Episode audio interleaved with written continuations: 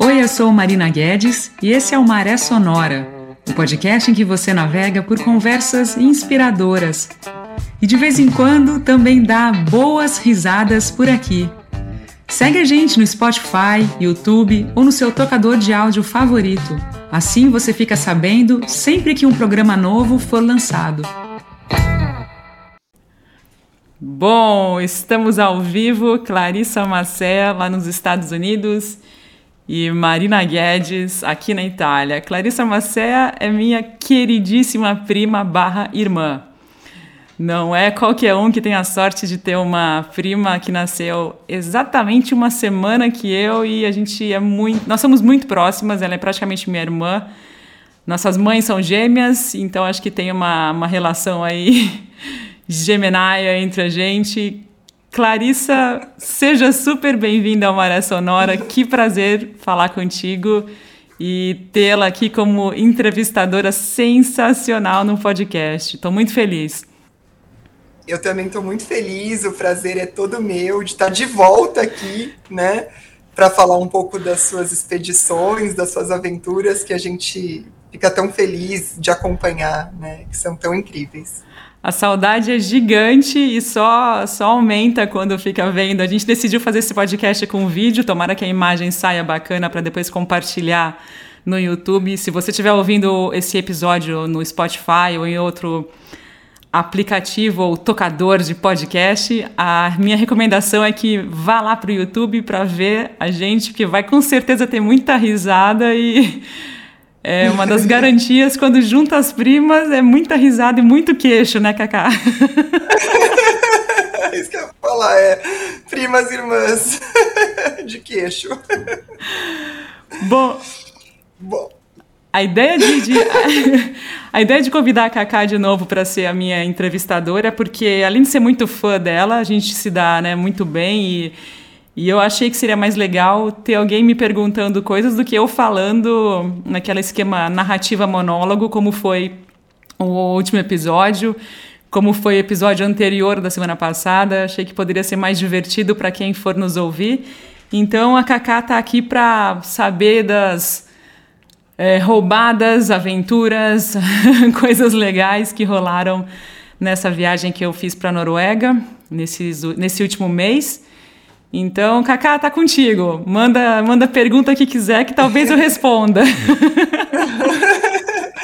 Não, pode deixar. É, bom, uh, acho que uh, quem, quem, acompanhou, né, até na, na, nas últimas entrevistas que eu fiz aqui no podcast, a gente falou uh, um pouco das expedições, né, dos quatro anos que a, a Má, minha prima, passou velejando. Então foram quatro anos velejando no Atlântico e no Pacífico, né? Acho que especialmente no Pacífico, né, Má? Foi, exato. É. Foi mais no Pacífico. E, e, e, depois eh, dois anos em terra firme, né? Que a, a Má agora está na Itália, já faz, uh, enfim, acho que teve o um período de pandemia, né? Eu lembro que a gente conversou sobre isso também. Acho que você ficou um tempo na Austrália, Nova Zelândia, enfim. E Itália agora.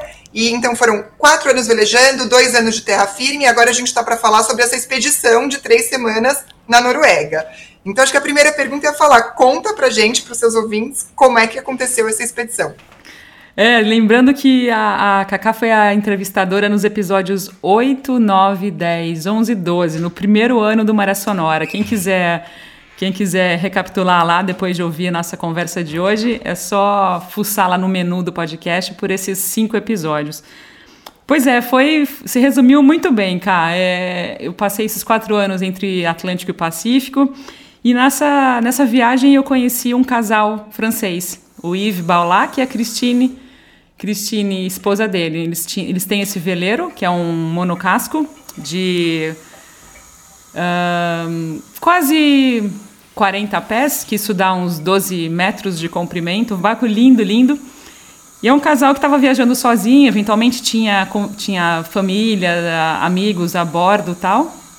E, e aí a, eu, a gente conhecia eles tal, e a gente manteve essa amizade. Depois fui reencontrá-los dois anos depois um, em Fiji, eles estavam por Fiji também, a gente se reencontrou. Tem essa coisa de não saber dos, dos itinerários e depois se reencontrar sem muito planejamento. E foi muito legal. Depois a gente se viu na Nova Zelândia, antes dele, deles fazerem a nova travessia pelo Pacífico. E aí a gente manteve contato, manteve essa amizade. O ano passado eu fui até lá, em Grenoble, onde eles têm uma casa, onde eles ficam quando eles não estão embarcados, na França, né, na, na região dos Alpes, pertinho da Itália. E aí o Yves comentou, falou: "Ah, eu tô eu devo subir para altas latitudes do hemisfério norte ano que vem". Eu falei: "Nossa, será que eu posso ir?". Ele falou: "Eu devo ir para Lofoten". Eu falei: "Não acredito, Lofoten é um arquipélago na Noruega, era um sonho ir para lá, imagina de veleiro". Eu falei: "Yves, por favor, lembra de mim, se precisar de tripulação, eu ele tinha ido para a Antártica na, na, no ano anterior, né, no extremo sul, tal, regiões opostas. E ele sabia dessa minha, é, dessa minha paixão por regiões frias, né, esses sonhos tal de conhecer. E eu man manifestei esse interesse. E aí ele falou: Ah, eu não sei ainda se eu vou. Se eu for, a Cristine não vai, ela está cansada já, ela quer ficar com os netos. Eu devo ir com pessoas que estiverem motivadas como eu, tal, mas eu te aviso. Se for rolar, eu te aviso. E aí eu lembro que eu falei, nossa, mãe, fui dormir assim, super empolgada. Eu falei, meu, eu quero muito se ele for, né? Tomara que ele lembre de mim. E aí, isso foi em outubro do ano passado.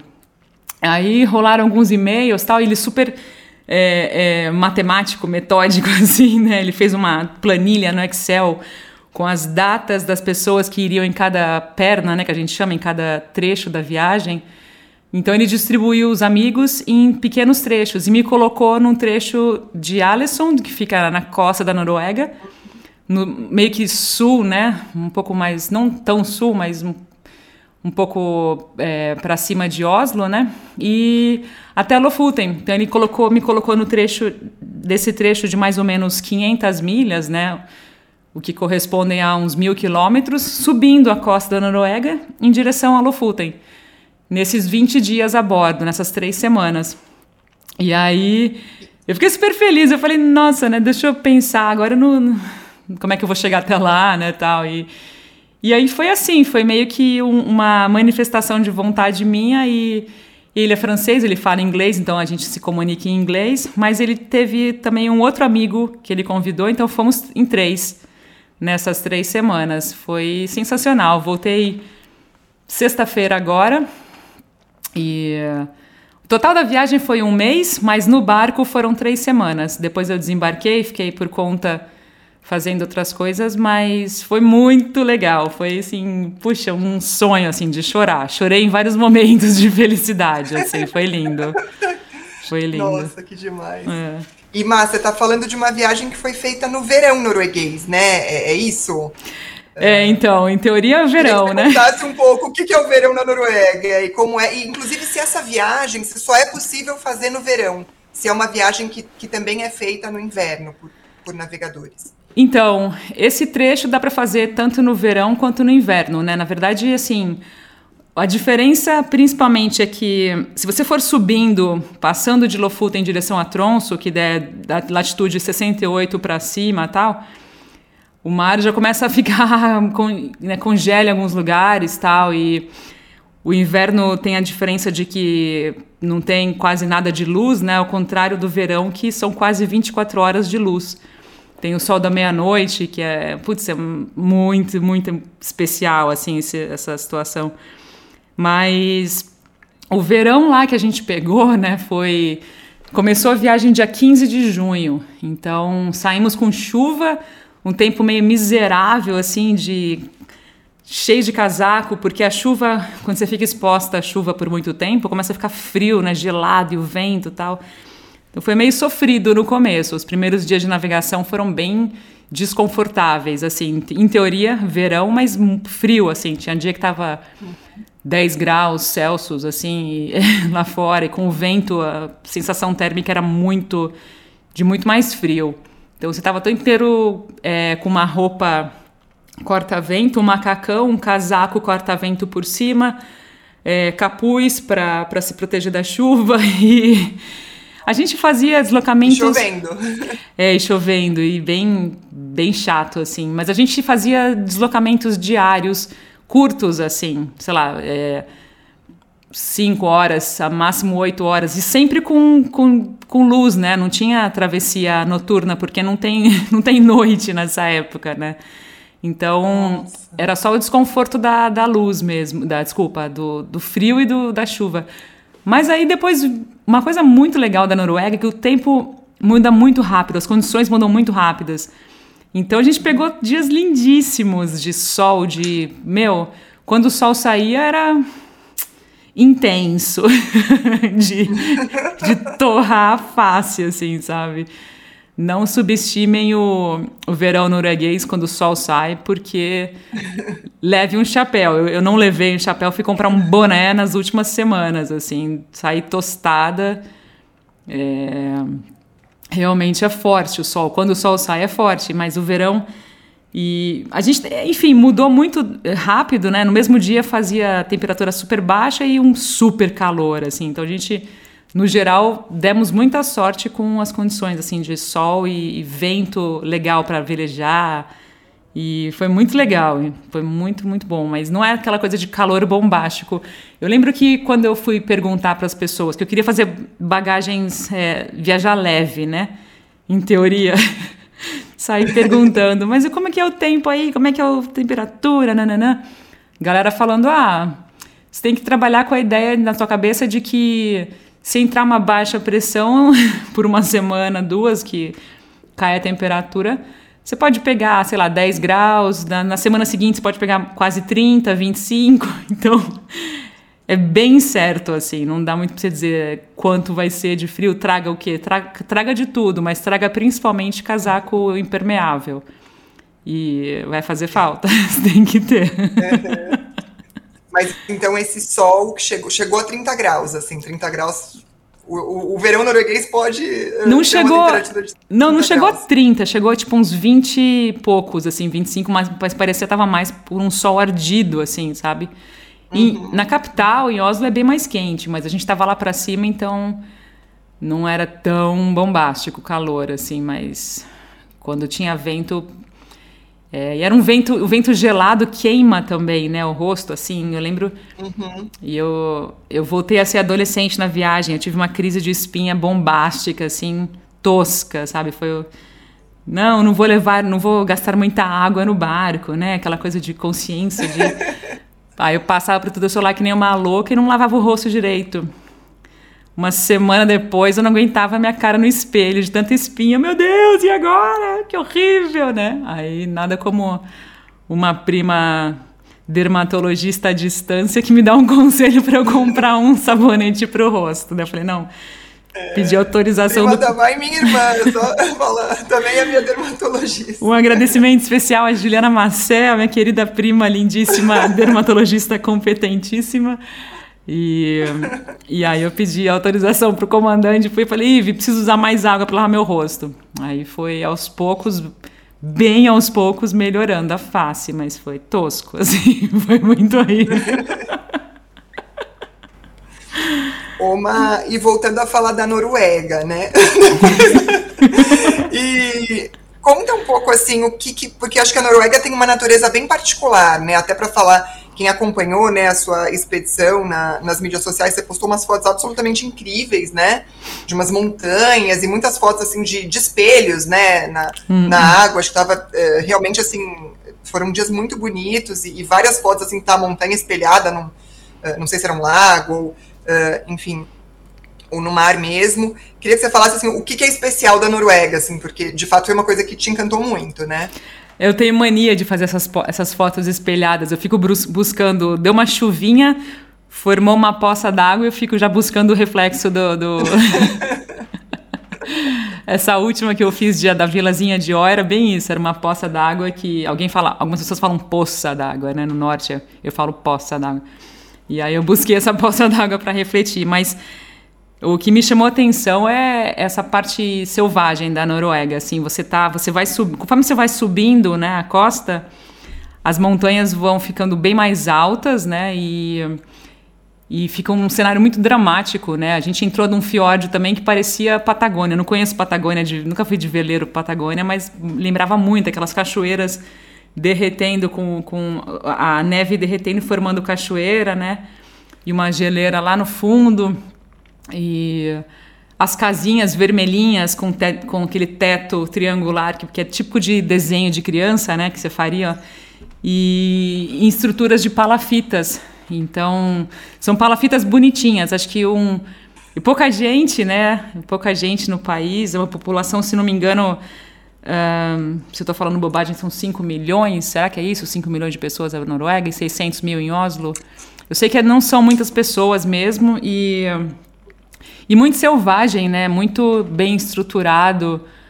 Eh, qualquer lugar que você chegava para atracar o barco num pierzinho, né? Num, a gente não ancorou quase nada. A gente ancorou três vezes e utilizamos esses piers de madeira que todo, todo lugar que você chega tem um, assim, né? 20, 17 vezes, né? A gente usou. Então, aí tinha, teve um dia que tinha uma estrutura para fazer churrasco, uma, uma, um pierzinho, até com uma panela. A gente falou, perfeito isso aqui, sabe?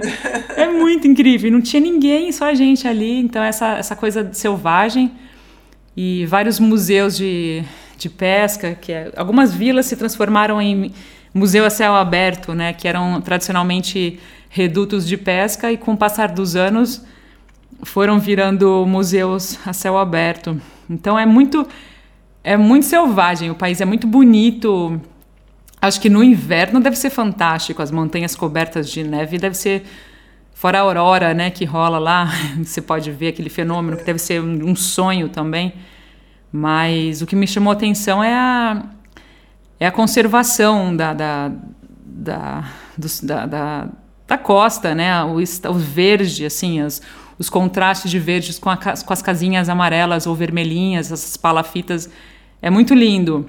Te fica muito reflexivo, assim, sabe? Você fica muito pensando, é, ponderando e pensando que lugar fantástico, né? E engraçado que a gente não via muitas pessoas, assim, é muito automatizado o país, assim. As marinas, você chega num lugar assim, não tem uma pessoa para te receber, tudo tudo tem uma caixinha da honestidade que você põe o dinheiro, tal, deposita a grana lá, paga pela estrutura, não tem, ou então paga por um aplicativo na internet. Go to Marina chama, né? E, e não vê pessoas, assim. Você fala, putz, cadê, o, cadê a recepção aqui, né? Não tem, né? Então é muito louco, assim. Me chamou a atenção, me chamou isso a atenção do, do Yves também, esse, o dono do barco. Ele falou, não, nunca tinha visto isso, de chegar nos lugares e não ter ninguém, né? É, trabalhando. E ao pra... mesmo tempo é um, um país que tem uma tradição navegadora, né, Mar? Ele tem ah, essa estrutura, assim. Sim. Muita gente então usa, enfim, tá lá à disposição e as pessoas. E funciona, funciona. Usam essa estrutura, é. Funciona sem ter um recep uma recepção humana no lugar, assim, né?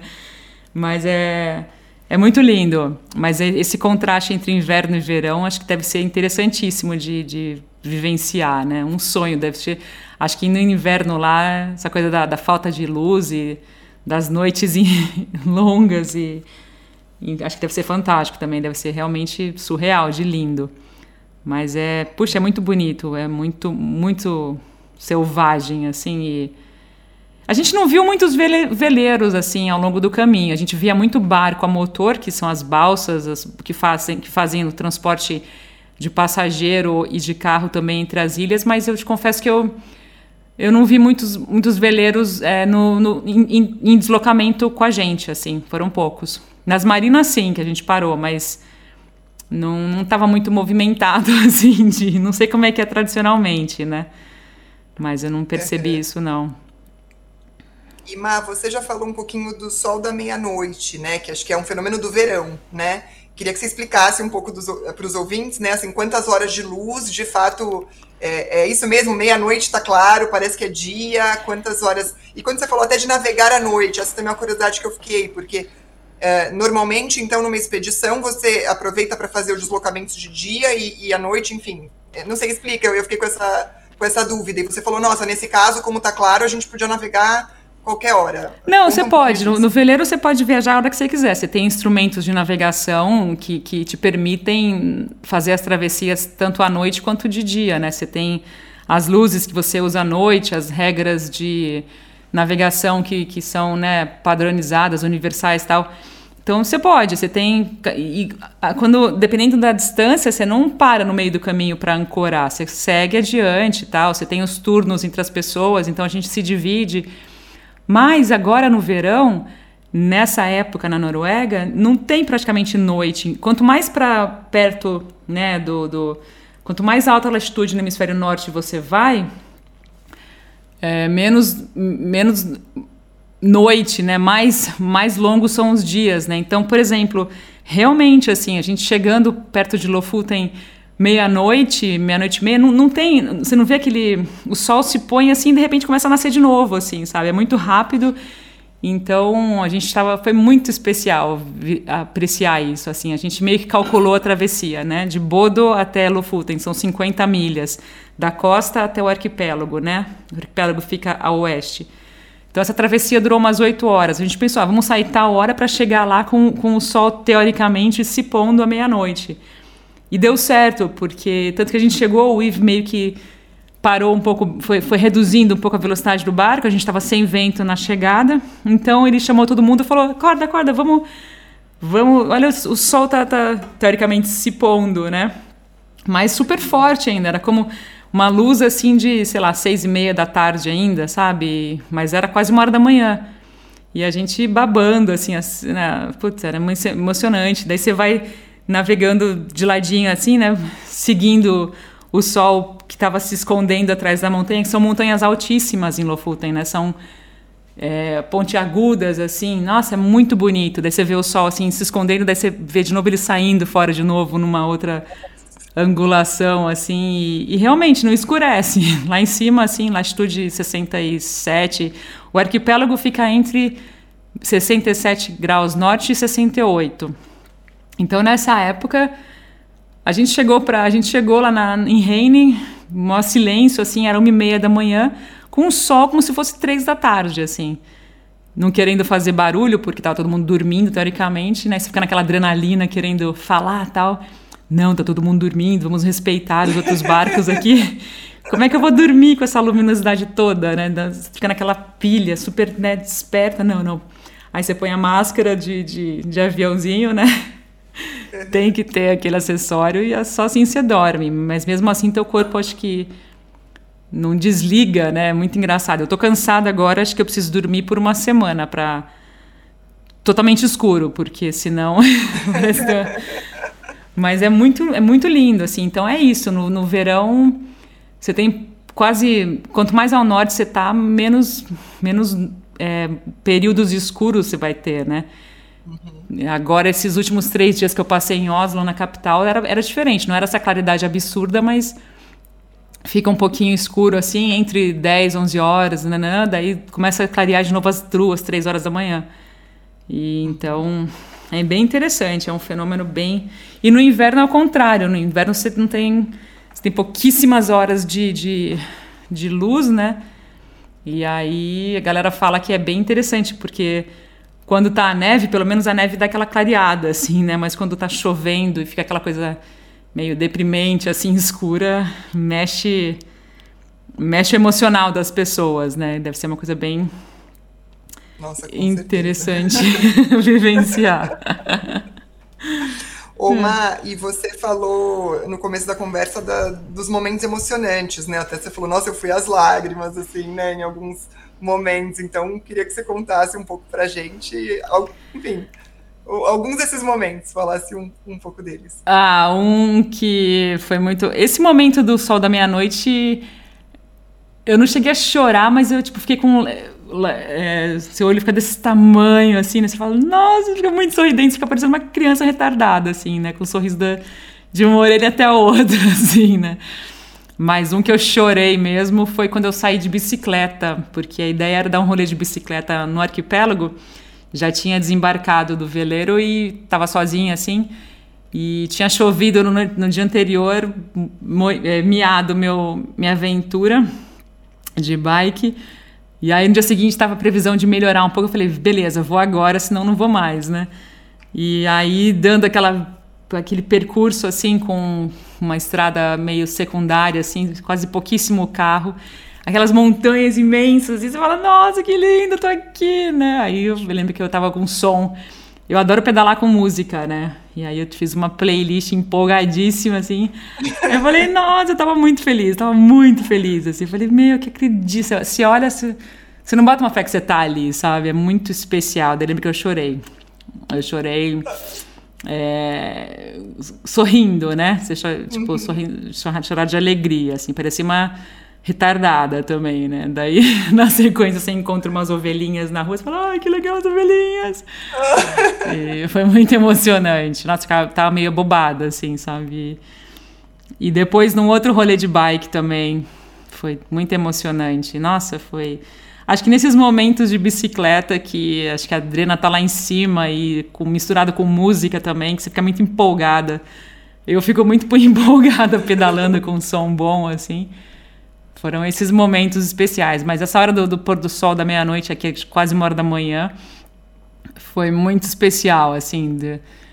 Foi um sonho chegar lá de veleiro, ver esse momento, dar tudo certo, assim, das condições que a gente queria e harmonicamente no veleiro, a galera, puta, se entrosando super, assim, foi super legal, foi muito bom.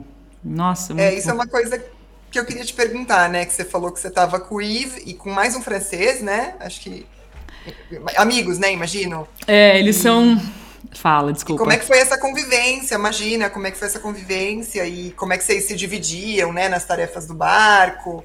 Uh, enfim, fala um pouco sobre isso. É, o Yves foi esse amigo que eu conheci no Pacífico e ele tem esse, esse amigo que é o Felipe, que é um amigo dele que depois ele, eles me contaram que ele conhece a esposa do Felipe desde a época de escola. Então, é amigo das antigaças, assim. O Ive tem 70, vai, vai fazer 70 anos em setembro esse ano. O Felipe fez aniversário a bordo, fez 71. Nossa, então, eu era mais jovem, mais jovem a né? e, e aí, eles se conhecem já putz, 50 anos, né? E aí é, éramos nós três, né? Então, assim, eu tava super. Eu confesso que eu tava super ansiosa por esse lance do, do idioma, que eu não falo francês, eu falo bem inglês e tal, mas o Yves falou um dia brincando, ele falou: Ah, sabe que o idioma a bordo oficial vai ser francês, né? Eu falei, ai meu Deus, né? Putz, e agora, né? Lascou. A minha irmã Mônica, a quem eu também agradeço muito, me deu umas aulinhas de francês, mas a gente se falava uma vez por semana antes de, da viagem, por um pouco mais de um mês. E ela foi uma querida, me dando umas dicas assim de última hora e lendo texto comigo e tal. Deu Sabe uma tudo, amor de francês. Né? É, e mas eu tava super ansiosa com, esse, com essa história. Falar, ai caramba, que Bom, tá, tá, tá a bordo depois de dois anos sem pisar num barco. Quer dizer, tinha pisado já em barco de, por pouco tempo. Será que eu vou lembrar como é que faz nó? Será que eu vou. Ai, em francês. Puta, eu tava super ansiosa. Acho que um pedaço das minhas espinhas também foi por causa disso, dessa ansiedade pré-viagem. E desabrocharam na, no decorrer. Mas o Ive e o Felipe super legais, assim, super pacientes e.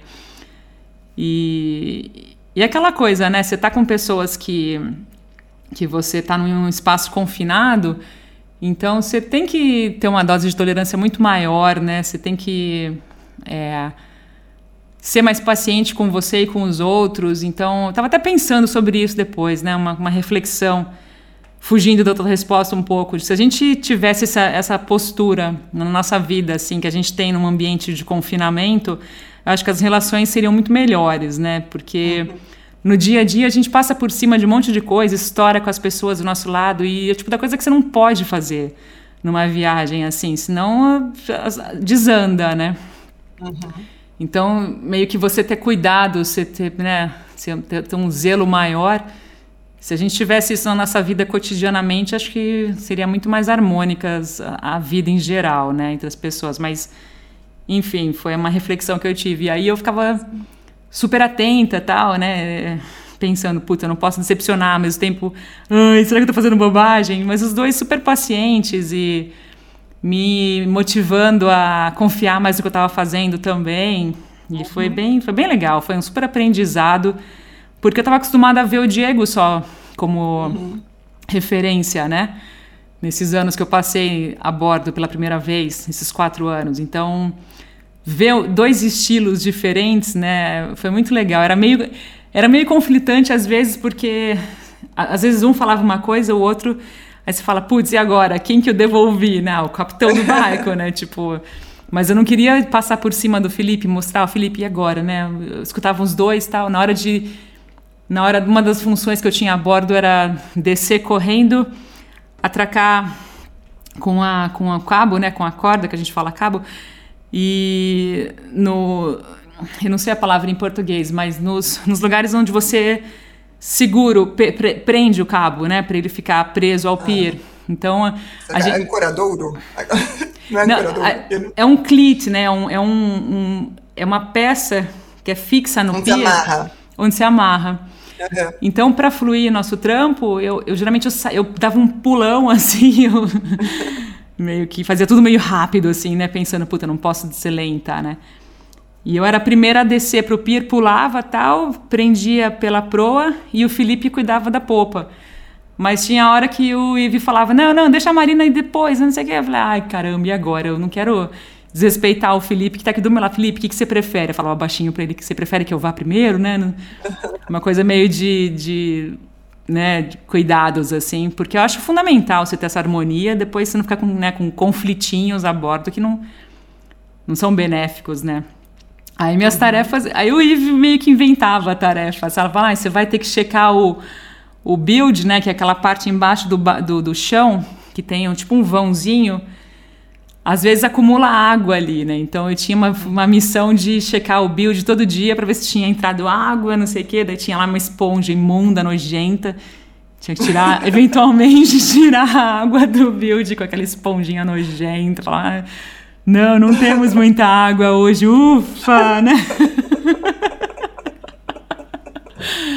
e guardar as defensas, né? Que são aquelas boias quando você chega, você punha três de cada lado, no caso daquele barco, né? Hum. E, e, me atrapalhei uma hora, eu, eu, coloquei num lugar, ele falou, não, Marina, tem que ser aqui, porque o, o barco é mais largo. Aí depois eu ficava pensando, puta, eu não posso me confundir de novo, de novo, não, né? Aí tinha essa função de colocar as defensas, essas boias, e depois tirá-las e, e guardá-las. Mas era muito legal, porque chegou uma hora que o Ivo falou assim, você tá eficiente agora, né? Não precisa falar nada que você já tá... Quando você chega, quando você atinge este, esse estágio assim de, de, da equipe fluir, você meio que faz um olhar assim, não precisa nem falar nada, mas você já pelo olhar, pela mão, você sabe o que, que você tem que fazer, né? E eventualmente dez dias depois isso rola, assim, não no primeiro. Aí era um pouco disso, assim. Foi um aprendizado gigante. E e foi engraçado que teve duas coisas que eu ensinei para eles, assim, porque. Tipo, um jeito de fazer um, um lais de guia, um nó, que é um nó super usado, que a gente fala bowline em inglês. Eu aprendi a fazer de um jeito que eu fui descobrir que não era um jeito comum, né? O Diego me ensinou de um jeito que, que hoje em dia eu só sei fazer desse jeito. Eles falaram, como que você fez? O que, que você me, me mostra, né? Eu falei, ah, o jeito que eu sei fazer é esse, não tem outro. Quer dizer, tem outro jeito que, né? Aí eu fui lá depois ensinar os dois a fazer o bowline, da, o lais de guia daquele jeito. E uma, uma outra coisa é quando você armazena a, a, os cabos, né? Um jeito de guardar os cabos também. E aí eu fiz um jeito, eles falaram: o que, que você fez aqui? Me mostra de novo, sabe? Eu falei, ah, beleza, ensinei duas é. coisas, manja. Sim, não, mas gente, quatro anos de expedição, né? É isso, eu queria saber um pouco deles, Má, porque você já tem uma experiência incrível, né, como velejadora, de mais de quatro anos. E eles, o Yves e o, e o Philip? Ah, eu, eu, eles... eu sou amadora perto deles. Os dois, os dois são velejadores. Eu sou tripulante, na verdade. Eles, tipo, os dois têm barcos, um, os dois têm um barco junto e o Yves tem dois barcos, né? Esse que a gente tava e o outro junto com o Felipe. Então, eu me considero aprendiz, assim, né? Os dois, pô, o Ivo já viajou numa outra, uma outra longa aventura com a esposa, 40 anos atrás. Eles fizeram meio que um rolê pelo mundo, assim, não uma circunavegação, mas eles fizeram é, muitas mil milhas, assim. Nessa viagem, por exemplo, de agora, eles têm... Ele tem no, no, no logbook, né, no caderninho, 50 mil milhas, né? Então ele, ele já foi já foi para Groenlândia, já foi para o Brasil, já foi para Geórgia do Sul, para Antártica, já foi para Polinésia, voltou. pela da Nova Zelândia rumo à América do Sul, num, num, num, trecho que não é muito fácil, né? Quando você faz, geralmente você faz, você faz de leste a oeste, América do Sul, a Oceania. E ele fez esse. Uh, dois anos depois, ele voltou com a esposa e com o Felipe. O Felipe voou até o Tahiti, onde o barco estava. Fizeram Tahiti, Chile. É, atravessaram o Estreito de Magalhães, tal, não sei o que, fizeram. Então, estão desde então viajando nesse segundo barco, que é o, que é o Orionde, né? O nome do veleiro é Orionde, que é o nome de uma montanha perto de Grenoble, onde eles têm uma casa, onde a gente foi visitar. Então, eles têm muita muitas águas, passaram por muitas águas frias e quentes e enfim, é o segundo barco e, e são, putz, são roots, assim, né? Francês, geralmente, eu tenho uma... Eu sou suspeita para falar, eu tenho uma admiração violenta por francês. Eu acho que os caras. Eu também. Nossa, os caras. Inglês e francês são, são, putz, com perdão da palavra, são foda, assim, sabe? Porque os caras vão com um barquinho assim, simples e. e fazem sem, sem muito recurso e fazem e não, não, não tem medo da parada. Não sei, é claro que generalizar é um pouco delicado, mas sei lá, os que eu conheço eu admiro. É, eu também acho que tem uma coisa de, do prazer da experiência, né? Um, um, um povo que valoriza experiências, assim, né? O, sei lá, navegar, acampar, comer, assim, né? É. Cozinhar. Eu também sou muito fã. Mônica e Petran, que estão aqui nos ouvindo, né? Somos muito fãs. É. E, eu queria falando dessa coisa da nacionalidade, né? Uh, você ficou quatro anos navegando com o Diego, que é italiano, agora essa expedição de três semanas com franceses. Uh, queria saber se isso aparece de alguma forma, né? E você, brasileira, né? Uh, no dia a dia. E, e, também queria que você falasse um pouco de, dessa vida de expedição, né? Dessa coisa internacional, assim, das pessoas que você conheceu, que, quem, qual a nacionalidade que você mais viu, enfim, falar um pouco disso. A primeira pergunta se diz assim, se se aparece, tipo, se dá para saber que está num barco de francês. é, pela comida, você comeu mais queijos gostosos, tomou vinho, a Sensacional, eu levei, eu levei dois quilos de parmegiano bom, assim. Na verdade, eu comprei um que não era sensacional, fui descobrir que tinha um melhor ainda. Cheguei lá com dois pedaços imensos de cada um de um quilo. E o Ive adorou. E o Felipe chegou lá com um monte de queijo, nossa, aqueles emmental, nossa, muito bom. Então dava para ver isso, assim, a bordo. Tem uma presença francesa, assim, no, no tempo que eu passei junto com o Diego no barco, a gente... Engraçado, a gente, a gente é, comia pasta bastante, assim, né, mas, é, parmegiano, sempre quando a galera chegava para visitar, trazia um pedaço, nossa, é muito bom, aquele, tem aquele salzinho, aquele salgadinho do parmegiano tradicional que é inigualável, né? Nossa, é muito bom.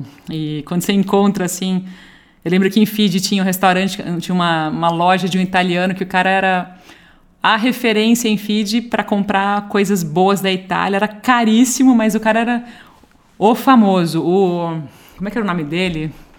O Flávio. Você chegava na, na, na, Marina, todo mundo falava: Nossa, barco italiano, você tem que ir lá no Flávio. O Flávio, puta, ganhava uma grana com a galera que chegava desesperado por um salame e um queijo bom.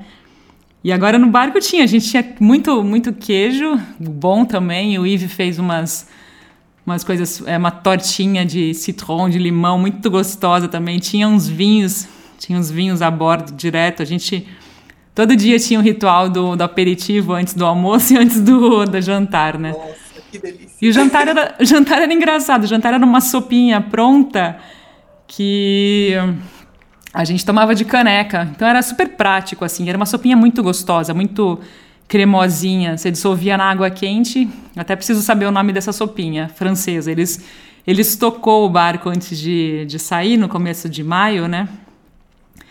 Então tinha essa sopinha deliciosa. Aí rolava sempre um queijo, um pedaço de pão no final, assim, da... e chocolate. A gente era meio fanático por chocolate de sobremesa, assim. Mas tinha vinho. Eles tomavam aquele pastis, que é de anis, que eu detesto, sou, não curto anis. Mas eles tomavam pastis ou então um whiskyzinho, assim, eles tomavam de vez em quando. e eu ficava na cerveja ou no vinho, no vinho de vinho vermelho, vinho tinto, vinho vermelho, né, com de caixa. Aí tinha esses aspectos assim, né, e Mas o Felipe chegou com muito queijo. Ele chegou com aqueles queijos pequenininhos, que é tipo um, um camemberzinho pequenininho que ele comia no café da manhã todo dia, assim.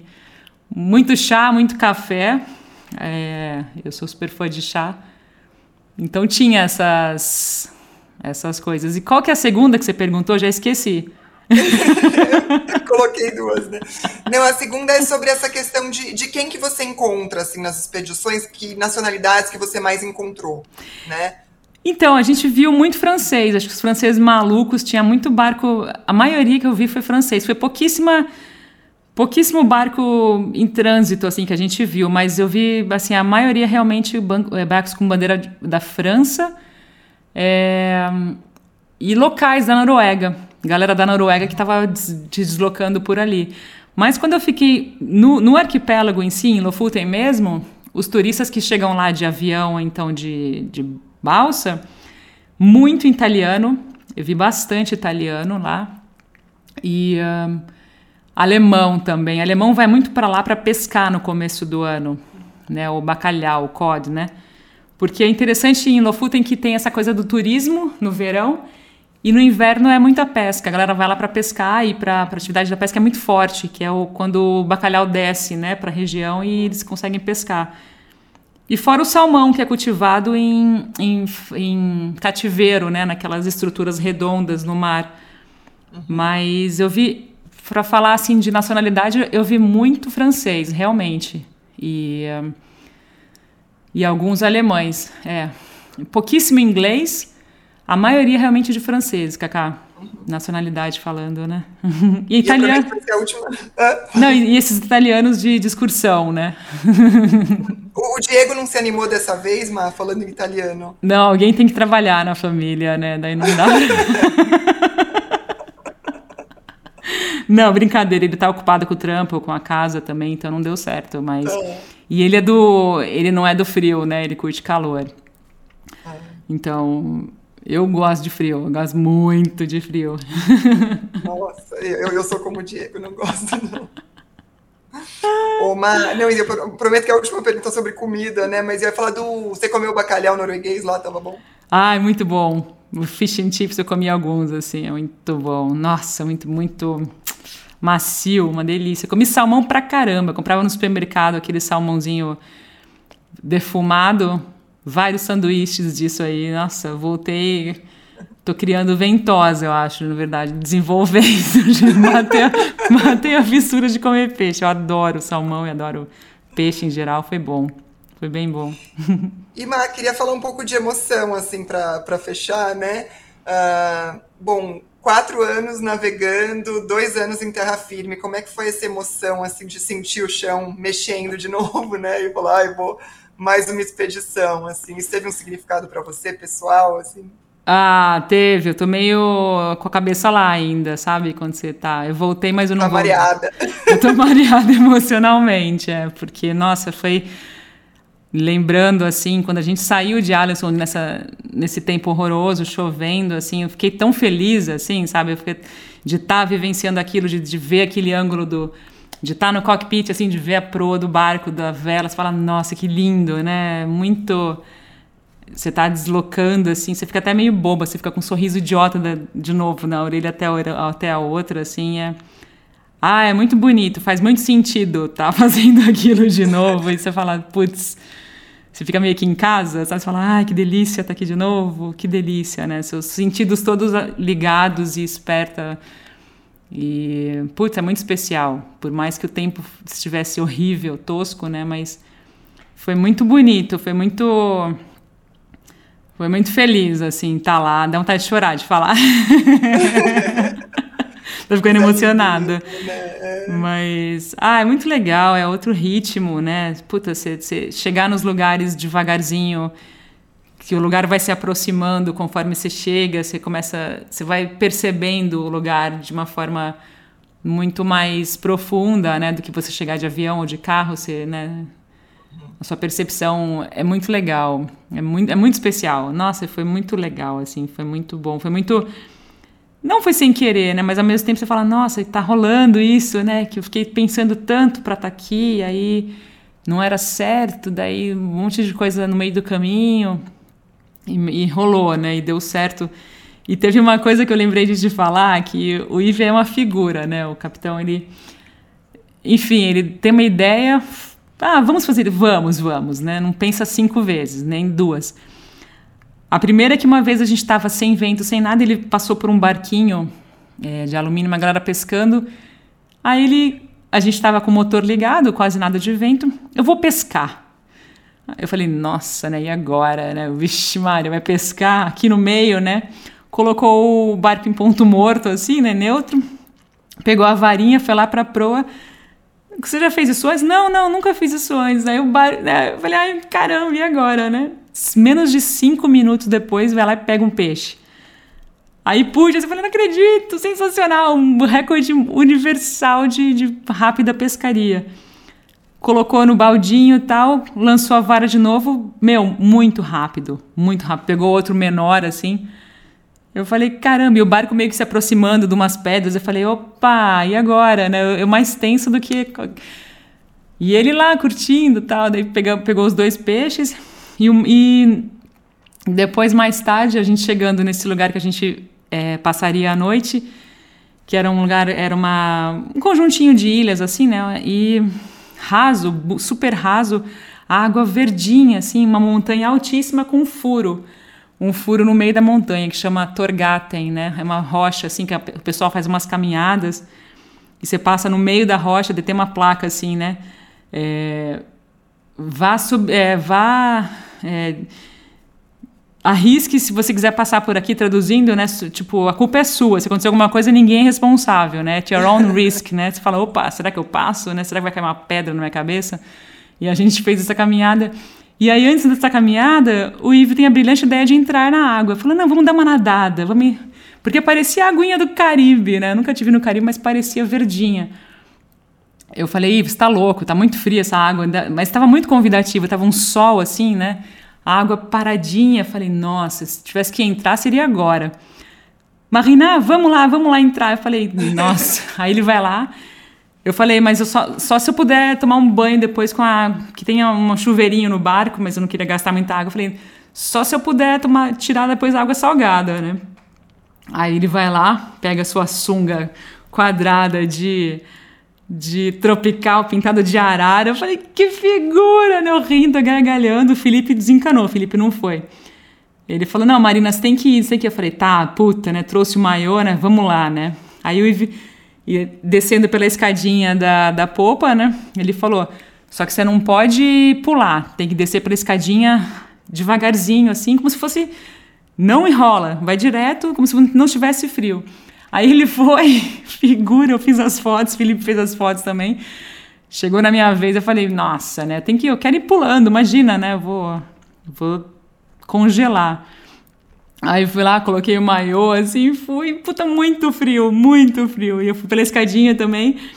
As fotos que ele tirou ficaram toscas, minha cara de pânico, assim, de fazendo cara de monstro, de, de, de congelando, assim. Enfim, não consegui pousar harmoniosamente para a câmera, mas parecia que estava num, num, num, bloco de gelo, assim. E aí ele mediu a temperatura, o termômetro caseiro dizia 15 graus. Eu acho que estava bem menos. Não, não é possível que fossem 15 graus. A sensação era muito mais fria, mas dá aquela acordada depois, você fica pilhada depois. Eu fiquei no, na proa depois tomando um solzinho para me aquecer e foi muito engraçado. Aí rolou. Eu falei, Ive, como você teve coragem? Ele falou, ah, não sei, mas me empolguei. Eu falei, ah, você não pensa muito fazer as coisas, né? Aí o Felipe só dando risada da gente. Falou, não, eu passo, eu vou ficar aqui quentinho. E aí rolou esse momento engraçado também. Então, o Ive é uma figura, ele é ele curte, assim, né? Ele tá nos lugares e, ah, tô com essa vontade, faz, né? Eu achei muito legal essa iniciativa, assim, um senhorzinho de quase 70 fazendo altas trilhas e eu falo que ele tem aquelas pilhas alcalinas nos pés que não, não vencem nunca, porque tem uma disposição absurda, assim. Muito legal, dá vontade de falar, puta, eu quero ter cidade com a energia que ele tem, sabe? Incrível, incrível. E ele já tem outras expedições em vista, Mar? Ah, ele segue lá, né? Agora tá com outros amigos, os filhos vêm visitá-lo, ele vai deixar o barco é, no período do inverno em Tronço. É... Ano que vem ele não sabe, não sabe se vende o barco, não sabe. Ele é aposentado, né? Então fica só curtindo e ele não sabe, ele não sabe se realmente segue para, sei lá, de repente para Groenlândia, para Islândia, nas próximas. Realmente ele está com uma um ponto de interrogação na cabeça do futuro, né? Mas o barco é, puta, lindo, assim, o barco é super legal. De alumínio, puta, uma delícia, uma delícia, um barcaço. Uma nave, como eu ouvi a galera falando, uma nave. É? Um... Por que uma nave? Não, assim, porque é muito bom, muito forte é. o barco, né? Deu, o... Entendi. Eu já ouvi galera comentando que o OVNI é uma nave, né? Eu falei, pois é, eu sou fã, eu sou já era fã, fiquei mais ainda fã desse tipo de barco. É muito legal. Ona, oh, uma coisa que eu queria perguntar para os seus ouvintes, assim, você falou dessa expedição que você queria muito fazer e realizou, né, esse, esse desejo de estar aí na Noruega, e agora uh, qual que é a próxima que está no, no projeto, assim, no, não, não... no desejo, assim?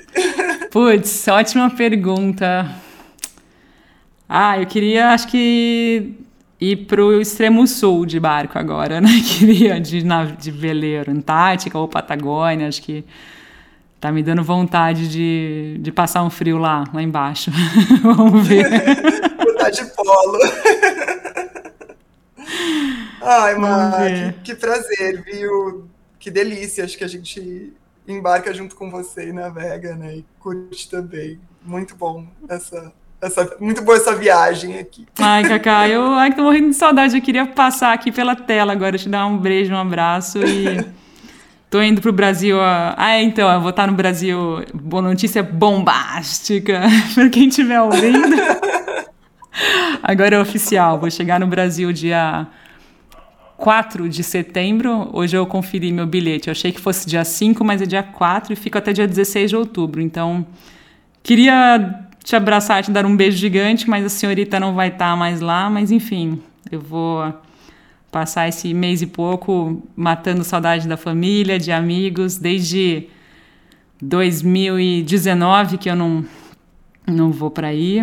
Então, passar esses pouco mais de um mês entre São Paulo e Floripa, entre Floripa e São Paulo, na verdade, né? E, então é isso, a agenda, agenda de viagem é essa, mas Ai, obrigada, obrigada pela paciência, por aceitar o convite. Imagina, e... prazer. Que delícia. Valeu, valeu, minha primo, primona irmã. Que bom. Adorei, muito bom. Não é, inclusive a gente esteve juntas, né? Foi rápido o encontro em 2018, mas foi a última vez em que a gente esteve junto. Foi, você foi, puta, foi encontro no aeroporto sensacional, é, relâmpago. Ah, Queria ver você, mas tudo bem, vai ser quando foi para ser.